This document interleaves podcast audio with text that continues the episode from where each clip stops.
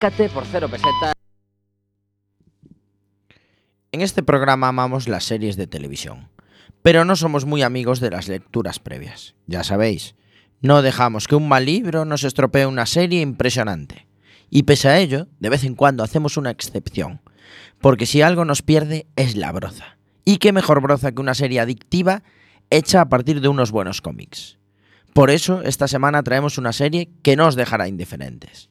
Hoy nos ponemos nuestras mejores capas y agudizamos todos nuestros superpoderes para traerle a toda nuestra audiencia la serie friki de esta temporada. Hoy empezamos con Watchmen, un nuevo programa de Spoiler.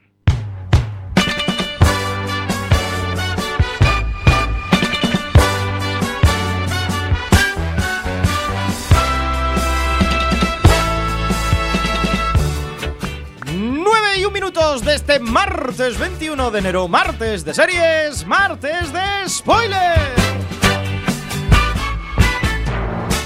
Mi nombre es Diego de la Vega, pero este programa no se hace solo a mi izquierda, fiel amigo y compañero. Si oyen el programa de spoiler, se oyen el programa de spoiler, no.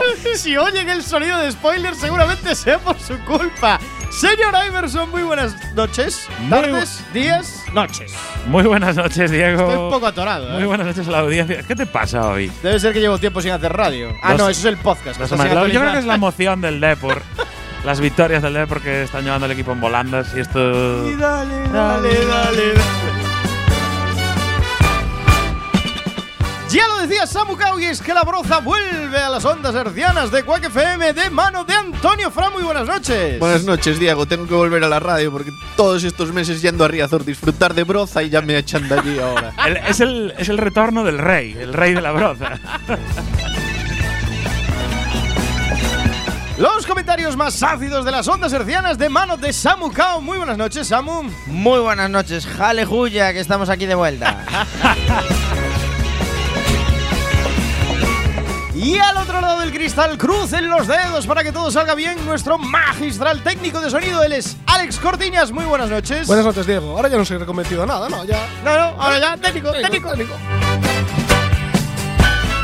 Besitos y abrazos fuertes a nuestros compañeros Chema Casanova e Isa Lema, la amante de las series de doble nacionalidad, que no pueden estar hoy aquí y estarán un tiempito sin venir, pero volverán con muchísima fuerza. Si les dejamos volver. Si le dejamos volver. Una hora de radio por delante en este episodio 7 por 08 Hoy en Spoiler tenemos una de superhéroes. ¡Que viva los Watchmen!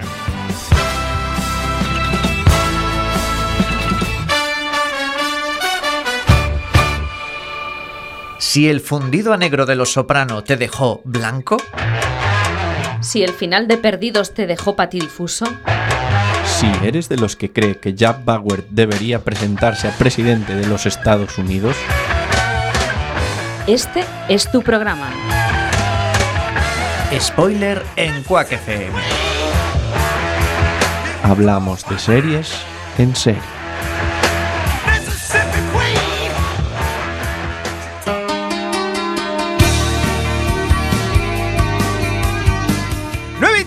De este martes 21 de enero, martes de series. Recordad que estáis escuchando Quack FM en la 103.4 Radio Comunitaria de A Coruña. También nos podéis escuchar a través de www.quackfm.org.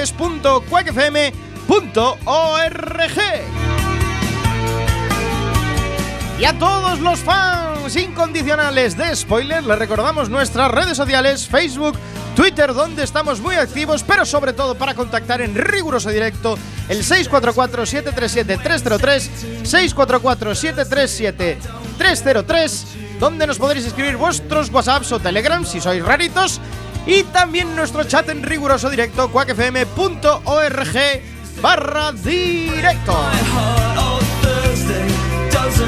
Y a los que nos podéis, a los que no nos podéis escuchar en directo, tenéis nuestro increíble magistral mundial blog, podcast o lo que queráis llamar, donde tenemos casi casi actualizado al día nuestra ristra de episodios de esta Poca temporada. vergüenza, eh. Qué Blog. poca vergüenza tiene. Es Al, un- al día está. Es un blogcast. Es un blogcast. Oh, me encanta ese término. Deberíamos patentarlo. Existe Qué ya. poca vergüenza tienes, eh, No Diego. no, la audiencia tiene que saber que Diego Está actualizó, intentando desviar la atención. No lo actualizó hoy el podcast con el, epi- el episodio del 26 de noviembre. 7 por 04 está en el podcast hoy. ¿Dónde estábamos el 26 de noviembre? No sé, no tengo ni idea, tío. El Depor llevaba una victoria. Pero ahora irá rodado. Esto va como el Depor. Ahora va a empezar a subirse el podcast y va para arriba. todo. Teníamos un gobierno en función. Bueno, pues que están ahí todos nuestros episodios con cariño. El último, el de VIP, un programón, por cierto. Entonces podéis escucharlo. eh, y, y luego ya irán subiendo todo el resto. que.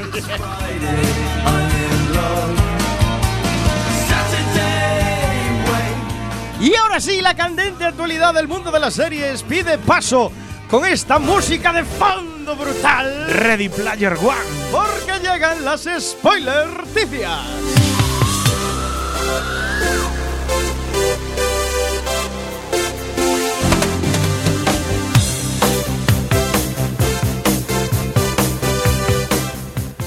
Ojo, porque esta primera noticia no me gusta nada, porque se pone en entredicho la continuidad de una gran serie muy admirada por toda la gente de spoiler, ¿no es así? Pero bueno, venida un poco menos en la segunda temporada, ¿eh? Sí, un poquito menos, sí, pero bueno, siempre hay que tener un poco de fe. Tú estarás contento porque es una serie de Netflix que, está en el aire. Está en el aire. Esto es bueno para los seguidores de Amazon Prime. como Correcto. tú.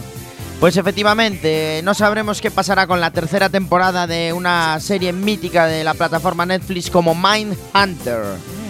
Eh, la, la ficción de Netflix, que acaba de estrenar hace poquito la segunda temporada, nos deja en suspenso la posibilidad de que haya una tercera debido a los compromisos profesionales de David Fincher, que es nada más y nada menos que el director. Cuando el director no está disponible, pues se hace más complicado poder seguir grabando. Así que los fans tendrán que esperar para saber si hay o no tercera temporada. Porque David Fincher, que también, bueno, eh, los cinéfilos lo conocerán también por eh, películas mitiquísimas como Seven o El Club de la Lucha, Correcto. eh, mm, ha dejado en suspenso la tercera temporada de Mindhunter, que no cancelada, ojo. No está confirmada que esté cancelada, simplemente está en suspenso. Eh, dice que está centrado en dirigir eh, su primera película para la plataforma, en este caso, para Netflix, que se llamará Mank. Y también producirá una segunda temporada de Love, Death and Robots. Eh, sin arriesgarse a hablar de cancelaciones, se limita a afirmar en un comunicado que quizás se retome Mindhunter en un futuro. Yo tengo una sospecha, a ver si estáis de acuerdo. Yo creo que hizo una primera temporada brutal, yo creo que ahí todos estamos de acuerdo. La primera temporada nos ha gustado mucho. La segunda ah, ya vio que no marchaba tanto y yo creo que quiere guardarse, guardarse el honor. Claro. Y no mojarse en una tercera, porque ya miras, por una peli cancelas ver. toda una temporada de una serie. A ver, es cierto que la primera tuvo muchísimo tirón, la gente estaba ávida de ver qué pasaba en esa segunda temporada y lo que dices tú, Diego, la segunda temporada fue un poquito más floja, entonces Netflix eh, digamos que dejó de emitir noticias sobre Mindhunter, la gente empezaba Claro. a sospechar una posible cancelación y simplemente dijeron que les parecía injusto retener a los actores eh, esperando por Fincher eh, y sin poder eh, optar a otros proyectos eh, de trabajo, así y que sobre todo porque vino el decidieron huracán. dejarla en suspenso. Llegó el huracán Sex Education, que se lo está llevando todo en Netflix. Sí, pero bueno, es otro registro, ¿no? Esta Ah, es sí, mítica sí. serie Pero a dramática, ver, intriga. Pero a ver, realmente. A ver, la audiencia la pone al nivel de otras grandes series de, de Netflix como The Crown, House of Cards o Black Mirror. Estoy de o sea, que estamos Sí, hablando pero, de. pero la segunda temporada se centraron mucho en el rollete personal del otro y tal. Es decir, se perdió muchísimo el rollo de la creación de ese departamento y la investigación de psicológica, de que era la parte más interesante. Quisieron profundizar temporada. un poquito en los personajes. en los personajes. Para darle un poco más de vida, un poco más de recorrido. Y- Lo que molaba de la primera, todas las entrevistas, todo lo macabrón que eran los personajes. Claro, claro. eso. Y la segunda, eso se diluyó en medio Se de tramas personales tramas que, no, que no vienen a Que nada. no vienen a nada. Sobre todo la del, la del tipo, la del crack, este policía viejo ahí que Sí. lleva toda la vida. Sí, Esas esa- tramas es una trama. Que ya huele a chungo, ¿no? Que ya huele. A ver, es un pequeño spoiler esto, Está pero, cogida así con pinzas. pero ya huele a que su hijo puede ser un potencial Es un pequeño spoiler. Claro. Es un pequeño spoiler. Hombre, huele. O sea, todo te lleva a que creas que su hijo puede ser potencial psico-killer. Entonces, me parece demasiado rebuscado. Es hilar mucho, ¿eh? Hilar demasiado fino para una serie que, en esencia, no tenía demasiadas pretensiones y, y funcionó, Y funcionó. por la simpleza que Claro, era, es que será lo bonito de la primera temporada. Sí, pero quizás me acuerdo que salió al mismo tiempo que otra serie mítica de asesinos que era Sí, una bomber. Una bomber. Fitzgerald. Y, y justo, y a lo mejor eh, es una serie que se tenía que haber No quedado. lo ahí. veía Fitzgerald. Yo, yo creo que Fitzgerald puede volver a la temporada 3 de Mindhunter desde una bomba. Le podemos No, yo creo que podría continuar. Diego, la podrías serie. hablar con él y convencerlo para que volviera. Yo creo que Deberíamos podría- llamar a Fitzgerald. No, La verdad que Mindhunter podría continuar, pero habría que centrarse mucho en el proceso de transformación del departamento del FBI, que yo creo que es lo interesante. para mí hubiese sido más interesante, y lo digo en serio, ¿eh? en vez de hacer una primera temporada de 10 episodios, que lo hubiesen hecho de 16 y lo hubiesen terminado bien con 6 episodios buenos y dejarlo ahí. Puede ser. Puede ser. Estás cambiando la navaja de Samu. No te lo Sí. niego. Sí. Ahora ya hay 16 La, episodios. la madurez que me permite la perspectiva de llevar 7 años. en este Mindhunter la trajiste en el piloto. Mindhunter la trajiste en el piloto. La Sí, en el piloto. sí. Otra que se va a cancelar, Samu. Estás, estás muy mal, ¿eh? Joder, La llevo- racha no prosigue. No, Llevo 7 años aquí. ¿Qué queréis? Que las series duren para siempre. Está suspendida, no cancelada. Eh, Correcto.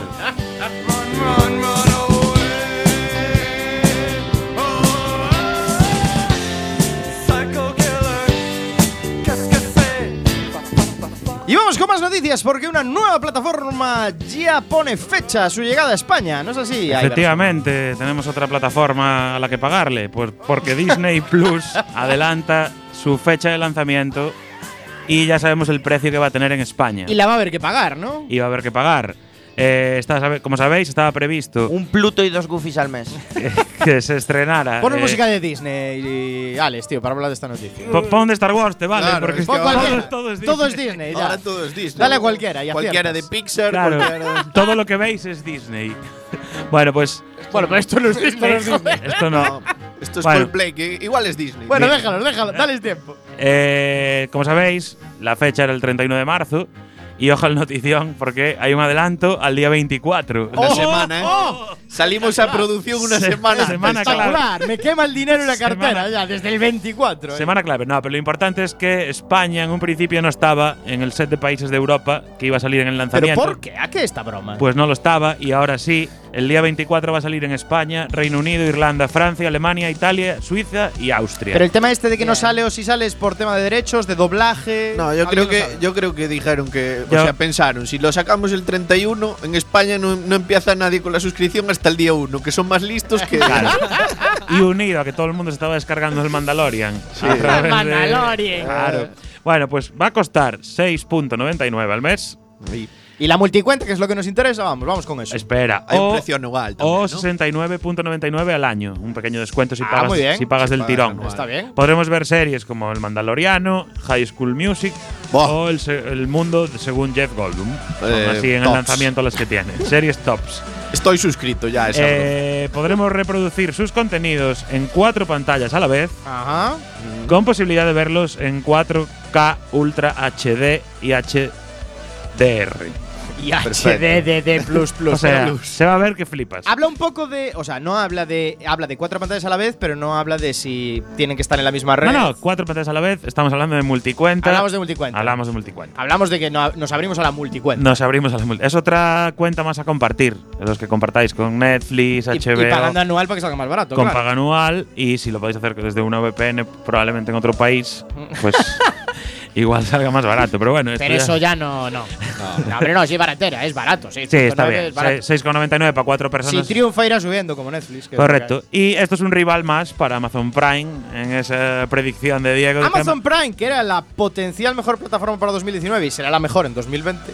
Era potencial en 2019. Pues pero era en 2020 ya está acabando, ¿eh? Eh, ahora era 2020. Está, está, Ya está para acabar. Está para acabar. ya. sí, ya está por finales de enero, ya Cuando, está para cuando acabar. te des cuenta, estamos en Navidad. Eh, pero ahí vamos Y a hilar. primera. Ahí Exacto. vamos a hilar, porque la siguiente noticia va muy de esto. Es que estamos Sí, hilando sí, sí. mucho, ¿eh? Y es que Amazon Prime será seguramente la mejor plataforma de 2020 por la siguiente spoiler noticia.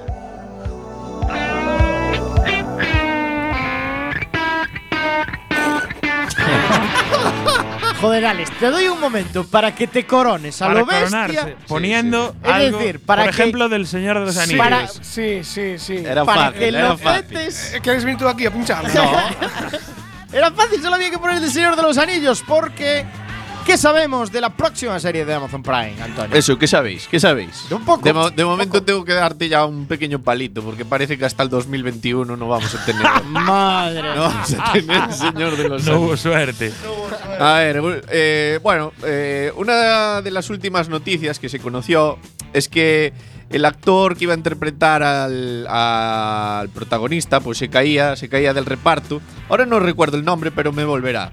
Pero el, mm, actor que acaban de fichar para, para ser el nuevo protagonista de la serie de, del Señor de los Anillos de Amazon es Robert Aramayo, que no suena de nada, ¿verdad? No, vamos Es el, actor, es el actor que hacía del joven Ned Stark en las, en las últimas temporadas Ah, de Juego de Tronos. el joven sí, Ned. ya. Y eh, eh, sustituye, ahora me acaba de venir el nombre, a Will Poulter, que era el anunciado para llevar ese papel protagonista. ¿Este qué, de qué va a hacer? Eh, el nombre del protagonista, eh, lo tengo por aquí, se llama, o sea, será Beldor. No sabemos todavía si es un nombre en clave para eh, que los fans todavía no sepan eh, ¿Quién qué es? historia eh, es la que van a ambientar. Se sabe que va a estar ambientado toda esta historia en la segunda edad, o sea, antes de, Antes de lo los acontecimientos de la Robert película. Aramayo salía en Mindhunter también. Sí, Probablemente. I- igual hasta con Fitzgerald hizo algo. ¿Qué, qué ocurre antes de todo el lío de los anillos? Sí. Antes de forjarlos. No, ya forjados. Ya están todos. forjados. Sí, sí. Entonces en la está- segunda edad ya sí, estaban forjados, sí. Vale. Ya existía. Bueno, no, no estoy muy seguro. Porque tampoco soy tan fan. Bueno, esto habría que preguntarle, Por ahí, habría que ahí. preguntarle a nuestro compañero Creo que sí, Mariano, la que es gran freak del Señor de los Anillos. Sí, por favor, si hay algún friki del Señor de los Anillos que nos escuche, que nos escriba, bueno, por favor. Sauron ya existía, eso es seguro. O sea, bueno, vale. Eh, ¿Qué pasa? Que, que evidentemente, por ejemplo, para encarnar al, al perfil del antagonista, ya han dado, ya han dado un nombre y, y evidentemente no, no es Sauron. Pero claro, no sabemos si hablan de nombres en clave para, para que los, los fans no sepan realmente eh, qué historia es la que van a encarnar. Bueno, como os decía, además de- del anuncio de Robert Aramayo para suplir a Will Poulter, han dado nombres de 15 actores y actrices ya, pero no han dicho a quién van a interpretar tampoco. Y Ah. se sabe que em, Orlando Bloom eh, pues ha alcanzado Esto mejora, ¿eh? Orlando Bloom ha alcanzado un acuerdo con Amazon para hacer una serie eh, que Sobre no, Legolas. no, no, no Ah, tiene que vale. ver con El Señor de los Anillos, pero dentro del acuerdo, eh, pues había como más colaboraciones de Orlando Bloom con Amazon Prime, con lo cual es posible que pueda aparecer como Legolas Mola o que fuera- como un antecesor de Pero Legolas. entonces va a ser- de Hobbit. Claro. No, pero el tema es, va a ser Legolas. O el padre, Más podría joven, pero. ah, eh, Pre- más- prégolas. No, bueno. pre- Eh, piensa que pod- podría encarnar a, a un padre o pari- al padre o al pa- a un pariente de Legolas también. No, no, no tendría por qué ser. o a Elrond. No se, ha- a no se ha dado Elrond de sufici- joven. no se ha dado Sí. suficiente valor a tu chiste. Sí. A Pregolas. No, es- es- Pregolas. ¿sabes por qué los elfos no tienen amigos? Porque tienen colégolas.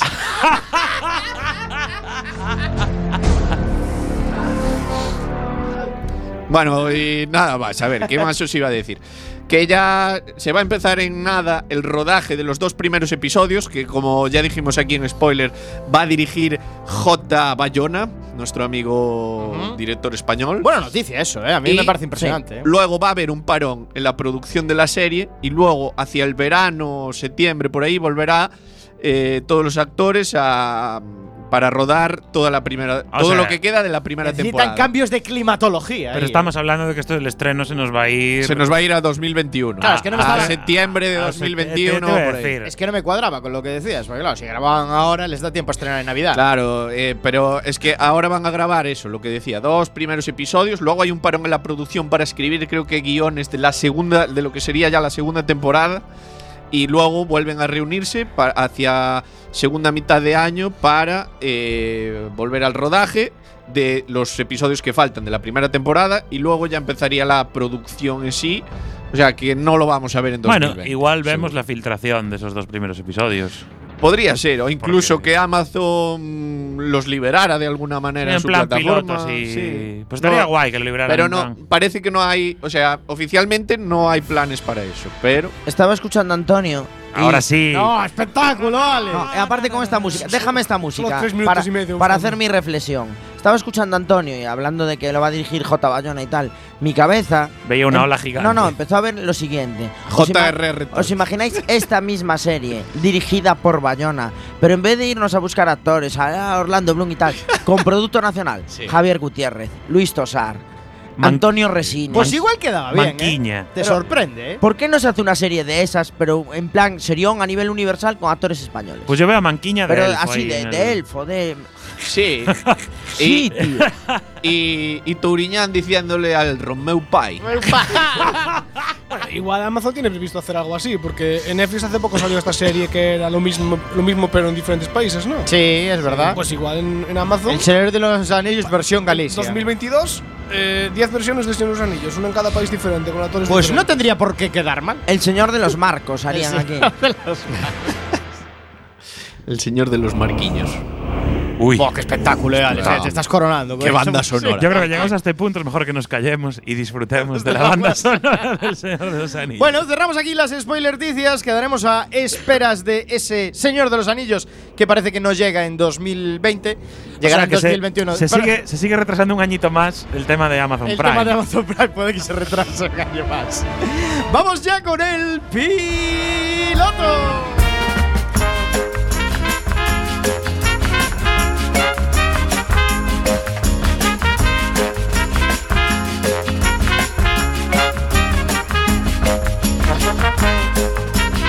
El piloto, la sección con recorrido, donde Samu Kao nos analiza ese primer episodio de una serie novedosa y nos dice si le gusta, si no le gusta, sus puntos fuertes, sus puntos débiles, en el fondo, si tiene o no recorrido. ¿Y cuál es la serie que traemos esta semana? Samu Kao, Es una serie británica del Reino Unido que se llama Una confesión. una confesión. Una confesión. La verdad es que la serie lo tenía todo para engancharte a ver el piloto.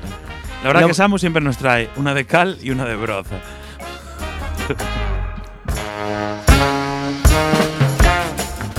Pues efectivamente, una de cal y una de broza. Eh, eh, la serie está en la plataforma de Movistar Plus, eh, Movistar Series, y el prota es Martin Freeman.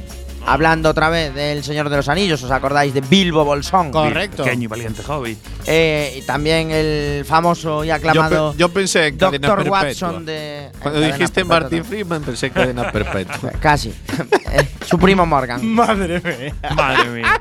Gordon Bueno, Freeman, ¿no? eh, también el prota, el coprotagonista con Benedict Cumberbatch en, en Sherlock. Sherlock. Sherlock. Bueno, dije, joder, un actorazo. Es que yo lo Ah, conozco por Sherlock, ¿eh? Claro, Sí, de lo de Bilbo, o sea, el Hobbit, que fue un error garrafal eh, cinematográfico. Pero Bueno, tiene, previo pues- a eso, tiene Bueno, hombre. The Sí. Office en UK. De Ah, Office en The Office en UK. A ver, serie británica, dices tú, bueno, esto será calidad. eh, una serie de intriga, tal, ambientada en, en el año 2011, en un suceso que ocurrió en Irlanda. Y bueno, el piloto son 45 minutos y él hace de un policía que está de guardia y desaparece una chiquilla Mm. eh, en el pueblo. Entonces eh, toca encontrarla. El piloto es lentísimo, es soporífero. Vas viendo como todo el mundo que conoce a la, a la niña, bueno, al adolescente, se da cuenta de que ha desaparecido. Pensé que ibas a decir, va caminando despacio. Van avisando, no, no, van avisando puerta por puerta. Oye, que falta fulanita. Oye, que falta fulanita. Ay, estará en casa de no sé quién. Vamos a preguntarle. Van allí, le preguntan, oye, que falta fulanita. Todos así, bueno. Al mismo tiempo, uno de los compañeros de policía de, de Martin Freeman, pues está investigado por denuncias de acoso sexual de sus compañeras de trabajo. Pero bueno, por los típicos comentarios del poli de la vieja escuela, de "Eh, vaya melones y esas cosas. O sea, sin llegar a, a- Sí, a cometer frutero. ningún acto delictivo, pero sí que le perdía la boca. Y bueno, eh, digamos que la chica no aparece, revisa las imágenes de las cámaras de la calle, tal. Y parece ser que su familia está un poquito desestructurada, pero tienen que salir a dar la imagen pública de unidad y tal para poder encontrarla. Y eh, el episodio eh, termina con el suicidio de este policía denunciado por acoso, que casualmente tiene un coche que se parece al coche que es en el que se supone que se llevan a esta chica. Entonces, bueno, el piloto no te- es que no tiene nada, o sea, el piloto es soporífero. Y analizas el argumento y realmente, claro, lo ves en una serie del Reino Unido y tal, y dices tú, ah, bueno, una buena ciencia ficción. Pero lo piensas y hace poquito se hizo aquí una serie sobre la, la desaparición de las niñas de Alcázar. Eh, la serie esta está basada también en una historia real, con lo cual entiendo que fue un caso real. Y me recordó un poquito, así, salvando las distancias, es un poquito rollo familia de Diana Kerr, ¿sabes? Entonces, claro, ¿hasta qué punto me apetece ver una serie de algo que eh, es un hecho que ha sucedido muy parecido aquí hace poco. Parece no tener recorrido, ¿eh? Parece no tener nada de recorrido. No, bajón. Bajón de serie. A ver, aparte es que tendrá un una temporada y ya, si es basada en hechos Claro, reales, pues están está, esta- ¿no? eh, Tampoco Sí, bueno, los británicos son muy de sacar series de una temporada y de seis episodios y se quedan tan anchos. Eh, aún la están estrenando, estrenaron los cuatro primeros episodios y desde noviembre está parada y parece que sacan el quinto ahora este viernes y el viernes que viene el sexto en Movistar Plus. Así que si os gusta el temita este de series policíacas, de intriga, de vamos a encontrar a la chica que desapareció, que no se sabe si está viva o muerta en el piloto, no se llega a descubrir, supongo que no se descubrirá hasta el final, eh, pues eh, os la recomiendo, pero yo no creo que la siga viendo. A mí, por lo que comentabas del argumento, me, ha parecido muchos puntos muy similar a Broadchurch. Lo que pasa es que, bueno, Broadchurch son palabras mayores. para Claro, mí. es Sí, estilo. palabras. Y Broadcharts, eh, hay un cambio de temática completo entre temporadas. Sí, sí, pero en la primera temporada lo que dice de, bueno, que la familia tiene que dar una apariencia que realmente al final eh, aire, no sí. estaban tan unidos, que hay un pedófilo por ahí cerca, bueno, en Broadchurch también estaba el kiosquero que tenía antecedentes Es que sexuales. El tema es ese, que es que no aporta nada nuevo esta serie. Nada, pero los ingleses son muy de hacer así dramones. Sí, pero plan, mira qué raro que a mí lo- las series británicas me suelen enganchar y me suelen suelen tener ese ese puntito que te hace seguir viéndolas y esta no se lo encontré, ¿no? Bueno, pues ha buscado una serie sin recorrido. Una confesión en el piloto. Alguna tenía que venir. Alguna tenía que caer.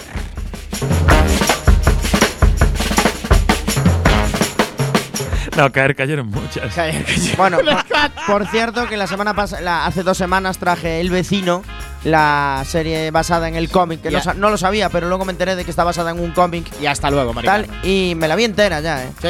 Sí, a ver, tiene cositas que te enganchan para seguir viéndola, alguna interpretación de algún actor secundario y tal, pero el, el argumento...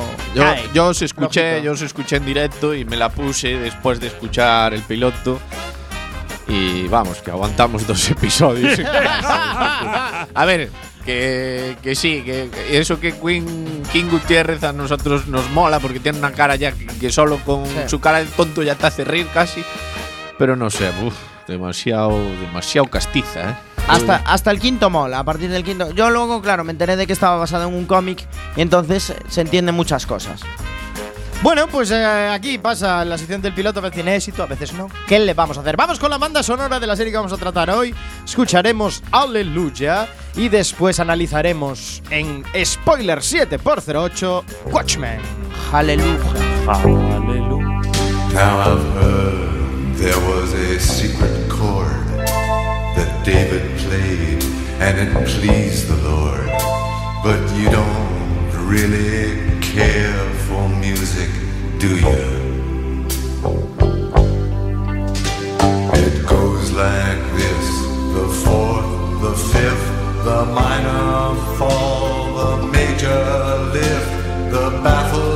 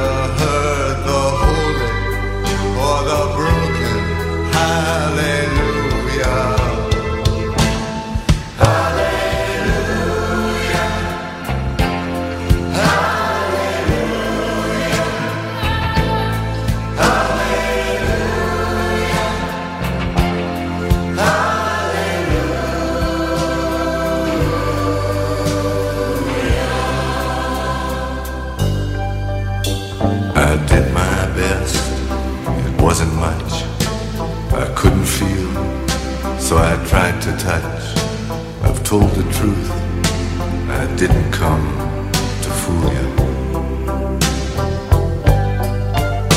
And even though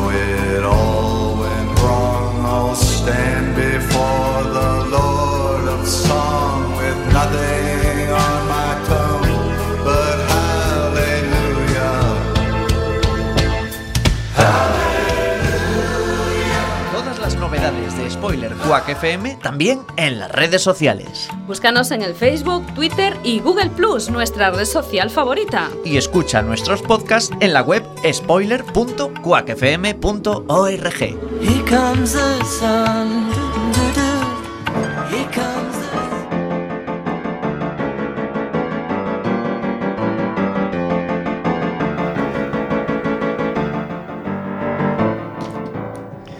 Watchmen es un drama estadounidense de televisión basado en el cómic de mismo nombre creado en los años 80 por Alan Moore y Dave Gibbons. El encargado de crear esta adaptación es Damon Lindelof y el estreno de la serie se llevó a cabo el 20 de octubre de 2019 en HBO. La serie actualmente está concluida con la emisión de nueve episodios cuya duración oscila entre los 52 y los 67 minutos. Es recomendable conocer la historia del cómic o al menos haber visto la película del año 2009 que era la adaptación del mismo. De todas formas, para poneros en situación, os diremos que Watchmen es una distopía en la que los superhéroes aparecen en los años 40, 50 y 60 y ayudan a los Estados Unidos a ser la principal potencia mundial, sobre todo tras ayudar al país a ganar la guerra de Vietnam. La acción de la serie se sitúa algo más de 30 años después de los acontecimientos contados en el cómic, y la trama está principalmente centrada en los conflictos raciales que se desarrollan en Tulsa, una ciudad del estado de Oklahoma. Aquí, un grupo de supremacistas blancos conocido como el Séptimo de Caballería lucha contra la, contra la policía local. 3-5, he vuelto al coche. Solicito desbloqueo. ¿Quién está de guardia? Anda, te paso con él. Mierda, espera, no hay nadie más que. Anda al habla, ¿qué pasa? Hola, he detenido un vehículo. El conductor se niega a que lo inspeccione y he visto que tiene material de la caballería en la guantera. Solicito desbloqueo de arma de fuego. ¿Qué clase de material? Una máscara de Rorschach. ¿Estás seguro? La he visto. Anda, vamos. Desbloquea el arma. ¿Probabilidades de que haya drogas o alcohol en el vehículo sospechoso? Altas, ¿Probabilidades de que haya armas de fuego o explosivos en el vehículo? altas, ¿Qué clase de amenaza supone el sospechoso? alta. Tú. Desbloquéala, ¿vale? Un momento.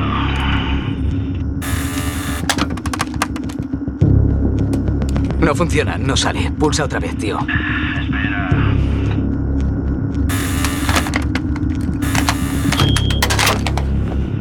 ¿La tienes? Sí, ya está. Gracias.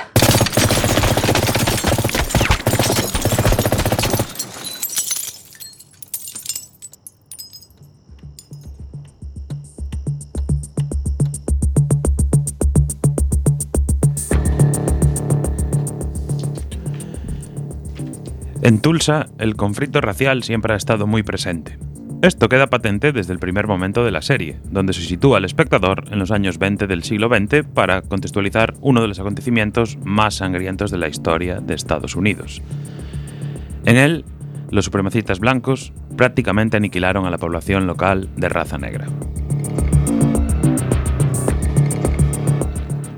En la actualidad, las leyes americanas han servido para castigar este tipo de actuaciones, pero hay una atmósfera en la ciudad de que algo se está cociendo. Unos años antes de, mil, de 2019, decenas de policías fueron atacados y asesinados en sus casas el día de Nochebuena. A partir de aquí, muchos policías renunciaron a sus cargos y solo una ley promulgada posteriormente que permitía a las fuerzas del orden cubrir sus caras hizo que de nuevo el cuerpo policial recobrara su fuerza, gracias al poder del anonimato. Además, este hecho provoca que ciertos héroes y heroínas enmascaradas puedan incorporarse al cuerpo de policía y ayudar así a combatir el crimen.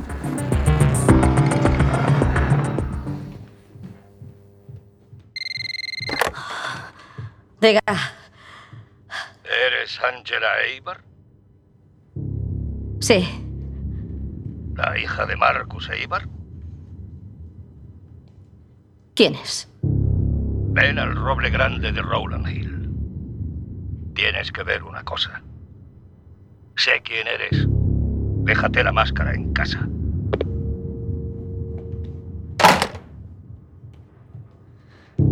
¿Qué?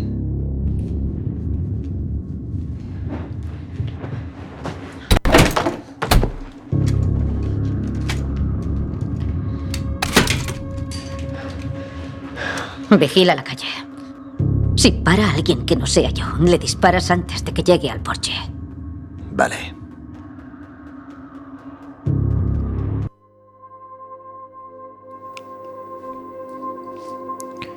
Hermana Noche es una de esas heroínas que forman parte del cuerpo de policía de Tulsa, siendo su alter ego Angela Eibar. Tiene adaptados a los tres hijos huérfanos de su anterior compañero en la policía, que fue asesinado en la Noche Blanca. Oficialmente, Angela está retirada desde ese día porque ella también, eh, junto con su pareja, Cal, fueron atacados brutalmente y casi pierden la vida. A pesar de que la identidad de los policías de Tulsa también tiene que ser oculta para sus familias, Cal conoce perfectamente a qué se dedica Angela. Ella no le oculta nada en ningún momento y ambos forman un equipo sin fisuras, cada uno ejerciendo su rol para que sus hijos estén protegidos. La caballería ha vuelto.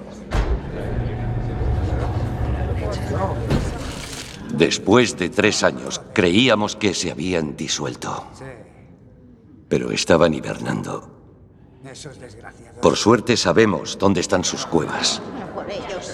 Iremos a Nixonville, los detendremos y los meteremos en la jaula para interrogarlos. Alguno de ellos cantará, ¿Sin una orden y armados? aplicando el artículo 4. Panda, desbloquea las armas. Tan solo se autorizará el uso de armas letales durante Cierra la 24 puta horas y solo cuando la mayoría de los miembros del cuerpo crean que su vida corre un inequívoco e inminente peligro. Espejo. ¿Crees que tu vida corre un peligro inminente? Sí, así es. ¿Y tú, Rojo? Pues claro. Y yo, por supuesto, seguro. Desbloqueo de armas autorizado. Jefe, comete un error. Es mi cuello. Me arriesgaré. Quis custodiet ipsos custodes?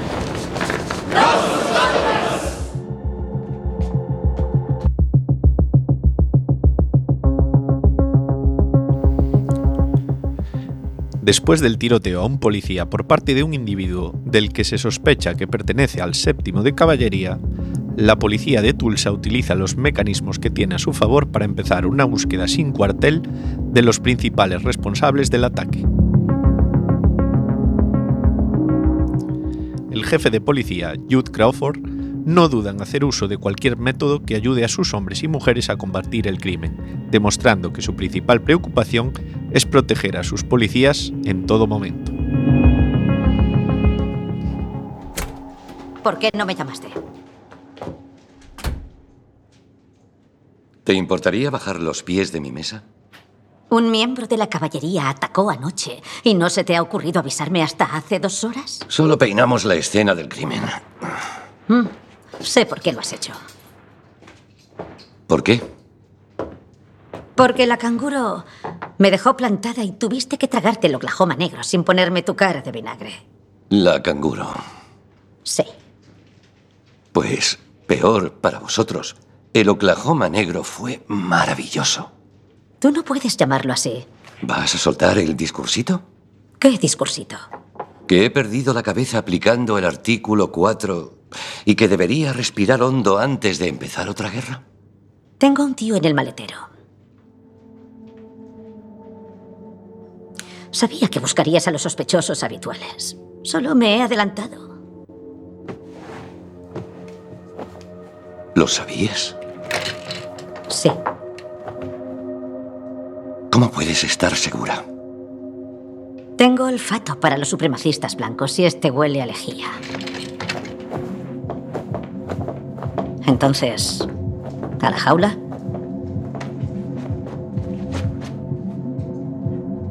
Directo a la jaula.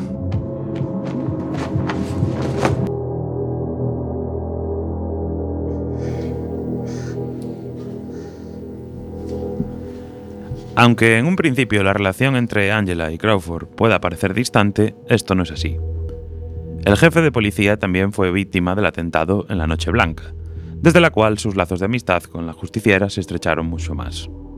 Ahora mismo ejerce como tío de los hijos de esta, y pronto vemos que su relación va más allá de lo meramente profesional, siendo además grandes amigos. Angela y Crawford también están de acuerdo en utilizar cualquier método para conseguir lo que se proponen sin preocuparse demasiado por la legalidad del mismo. Buenas.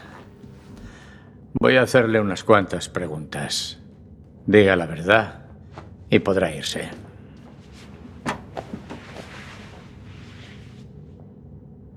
¿Sabe por qué está aquí? Una zorra vestida de monja me ha metido dentro de su puto maletero. Así es, correcto. Quiero a mi abogado. Verá, los terroristas no tienen derecho a uno. No, no soy un terrorista.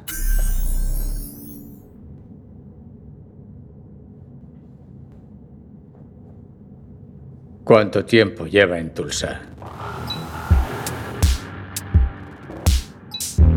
Eh, ci- cinco años. Seis, casi seis. ¿Qué ha desayunado esta mañana? Cereales, creo.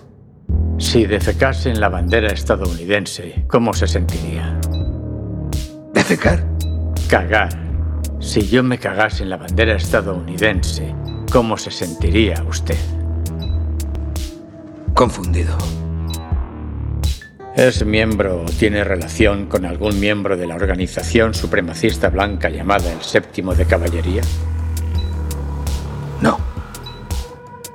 ¿Cree que los ataques extradimensionales son una farsa perpetrada por nuestro gobierno? No lo sé, puede. ¿Es miembro o tiene relación con algún miembro de la organización supremacista blanca llamada el Séptimo de Caballería? Ya me lo ha preguntado. ¿Deben pagar impuestos todos los ciudadanos? Sí. ¿Es miembro o tiene relación con algún miembro de la organización supremacista blanca llamada el Séptimo de Caballería? ¿Es miembro o tiene relación con algún miembro de la organización supremacista blanca llamada el Séptimo de Caballería? ¿Es miembro o tiene relación con algún miembro de la organización supremacista blanca llamada el Séptimo de Caballería? No.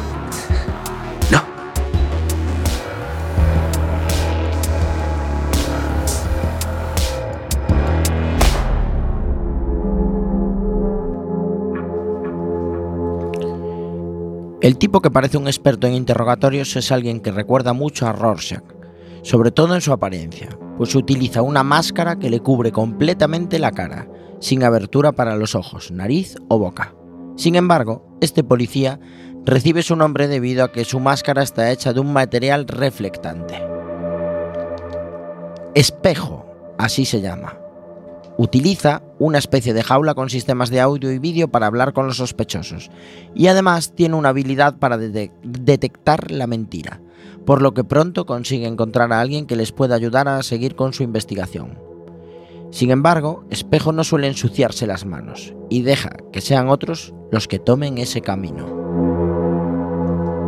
¿Qué tal? Lo sabe. ¿Seguro? No va a alargar sin motivación, pero daba picos en las preguntas sesgadas y se le dilataban las pupilas en las de Rosak. Sí, seguro. Lo que yo decía. Lejía.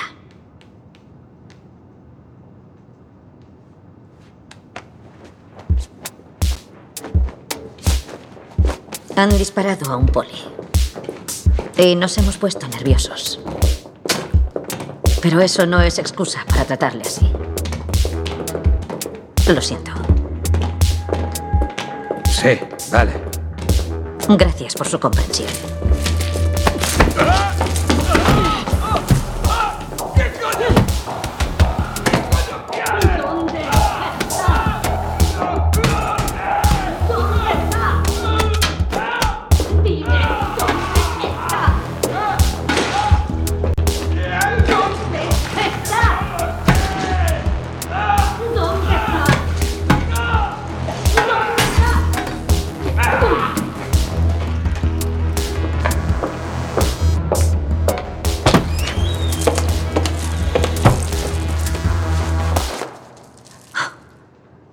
En el rancho.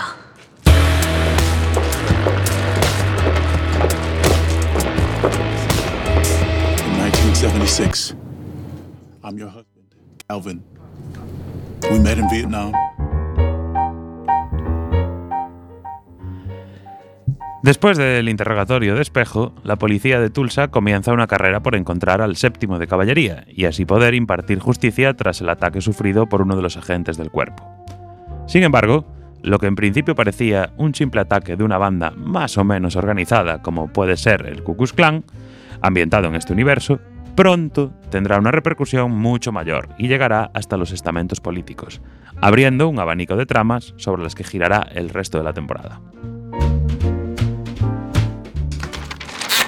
Es un muchacho excelente, es un muchacho excelente, es un muchacho excelente y siempre lo será.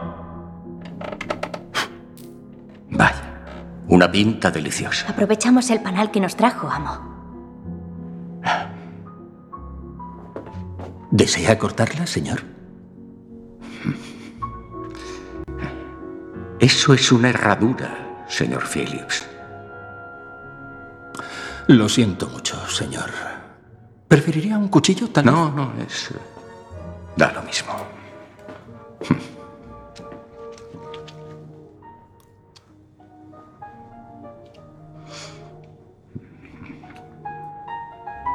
Está de rechupete.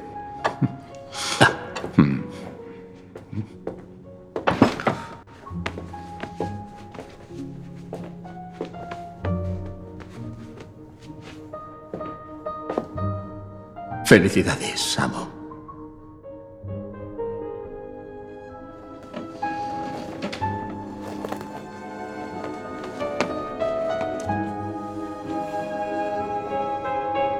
Está inspirado en los dibujos que descartó. Lo de las piezas fue más complicado, pero hice lo posible para que funcionase. Solo quería sorprenderle, señor. Es exquisito, señor Phillips. Hablando de sorpresas, tengo una para ustedes. Estoy escribiendo una obra. Una tragedia en cinco actos.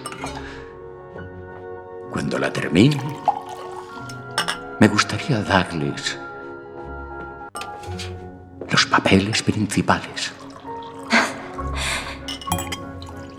¿Y cómo se llama, amo? El hijo del relojero. Por el hijo del relojero.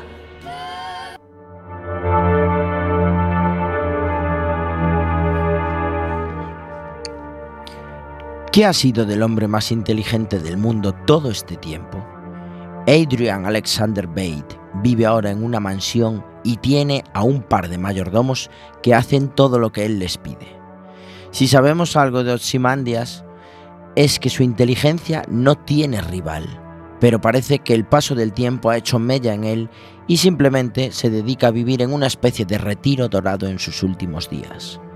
La forma en la que la serie plantea la trama de Ozymandias es totalmente distinta al resto, tratándose casi de una pieza totalmente independiente hasta que se van desvelando poco a poco las principales incógnitas relacionadas con Bate. ¿Qué hace ahí? ¿Qué lugar es ese? ¿Dónde ha estado todo este tiempo? ¿Cuál es su plan?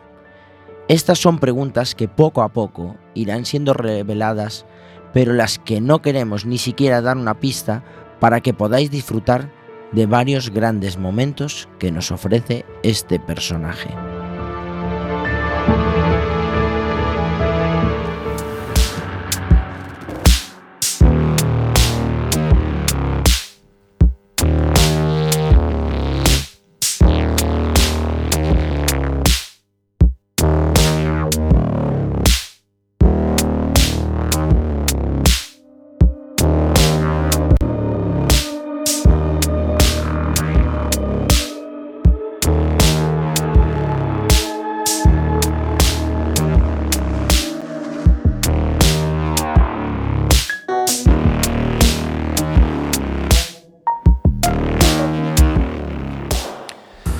Normalmente, al escuchar la palabra adaptación, cuando se habla de series o películas respecto a obras que nacieron en lengua escrita, ya sean cómics o libros, solemos pensar en que el producto será un pequeño cambio de formato, pero en líneas generales no habrá variaciones en la obra. En este caso, el acierto de Watchmen es apostar por una forma distinta de adaptación de la obra original. Básicamente lo que vemos aquí es una continuación del cómic en, en el que se basa la serie, con una trama totalmente nueva, pero integrada perfectamente en el universo Watchmen sin renunciar a utilizar el material disponible como trasfondo para muchas historias o incluso integrar eh, historias propias de los personajes de la serie con otros ya conocidos. Al igual que pasaba en Westworld, otra producción de HBO, cualquier pequeño detalle que aparezca en escena nos puede dar una pista sobre un lugar o momento temporal en el que se está desarrollando la acción. Y a pesar de que Damon Lindelof se ha ganado la fama de dejar preguntas sin resolver en las series en las que participa, Watchmen es una excepción. Y aquí la trama está perfectamente resuelta y sin dejar ningún cabo sin atar. Por todo esto, consideramos que Watchmen es una de las mejores series del 2019.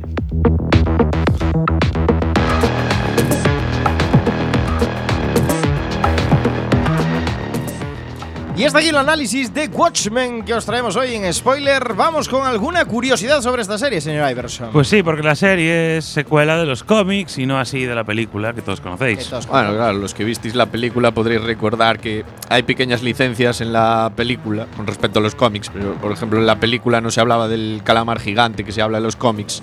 Y aquí hablan del evento del calamar gigante, esas cosas. Hay Entonces, relación. Si has visto la película y no- has leído los cómics, tampoco pasa nada. Pero. Hay algunos puntos que sí que no te sí, enterarás. Eso es. Bueno, en el primer capítulo en la serie vemos eh, a la distancia dos grandes edificios muy difíciles de confundir, que son las dos torres gemelas, lo que nos indica que en el mundo de los vigilantes el ataque terrorista del 11S nunca existió. Sí, y como sabéis también, si habéis visto la película o leído los cómics, pues el plan de Ozymandias era poner a Robert Redford como presidente de los Estados Unidos y a día do- eh, en pleno 2019 todavía sigue como presidente de los Estados Unidos. Presidente Robert Redford. Y ya está, porque lo del calamar ya un poco lo comentó. Sí, vamos. Solo me gustaría poner un inciso, que no es una anécdota de la serie, pero sí es una anécdota de spoiler, que es que Antonio en su retorno a spoiler dijo Westworld. Como nos tenía había, había que meter, había que meter a No Westworld. sabía cómo meter a Westworld. Vamos con la nota de spoiler. Empezamos por Alex Cortiñas hoy. Yo la verdad no soy mucho de superhéroes y esta serie me gustó, pero Esto es de vigilantes. más. Me, me- me- me voy a dar un 7,5. Es mucho, es mucho para rollo de 7.5. superhéroes. Samu Kao. Un 8. Un 8 de Samu Kao, señor Iverson. A mí me pasa como Alex, yo soy cero de superhéroes, así que voy a ser generoso y le voy a dar un 7. Un 7. Yo le voy a dar un 8.5. Y yo, pues ya que hicisteis así, le doy un 8,5 y creo que ya sale la media 8. 8.5. No estaba preparado, ¿eh? No estaba preparado, Pero, ¿eh? pero debe salir. O con un 9 y sale a 8. Espera, espera, que estoy haciendo. Que eh. salga la media a 8. Entre. venga. Un 7.9. Pues ves, con un 9 sale a 8. 7.9. Hay que decir que nos acercamos mucho a la nota de IMDb, que es de un 8.0 con más de 54.000 votos. Que son más de los 132 del marginal. Sí, sí. A ver, mirad ahí cuántos tiene el marginal ahora. Sí, venga. Siempre bajando del marginal, pero seguro que tiene 200.000. En Rotten Tomatoes un 9.6 la crítica, pero solo 5,4 la audiencia. Sí, sí, me sorprendió ese dato. ¿Podemos decir verdad. que es una serie incomprendida por la audiencia? Bueno, no lo sé.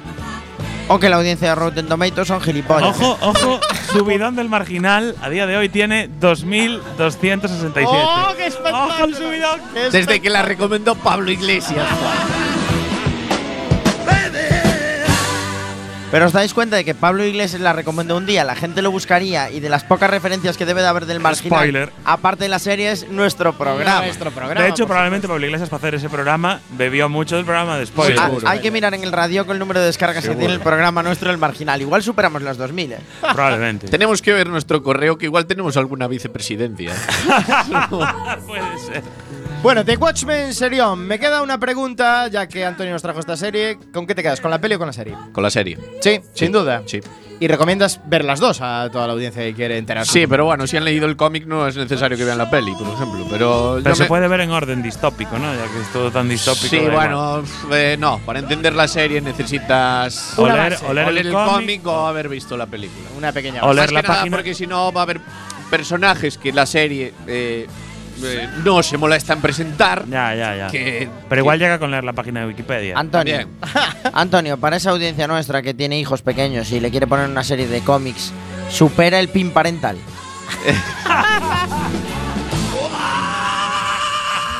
¡Nos vamos! No hay tiempo más. Antonio Fran, un placer, como siempre.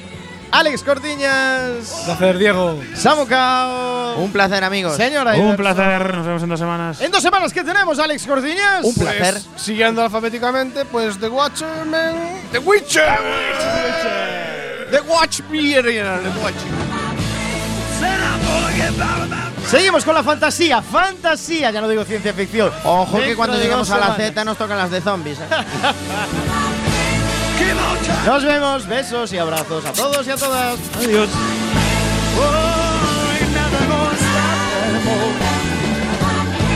I'm gonna keep on trying.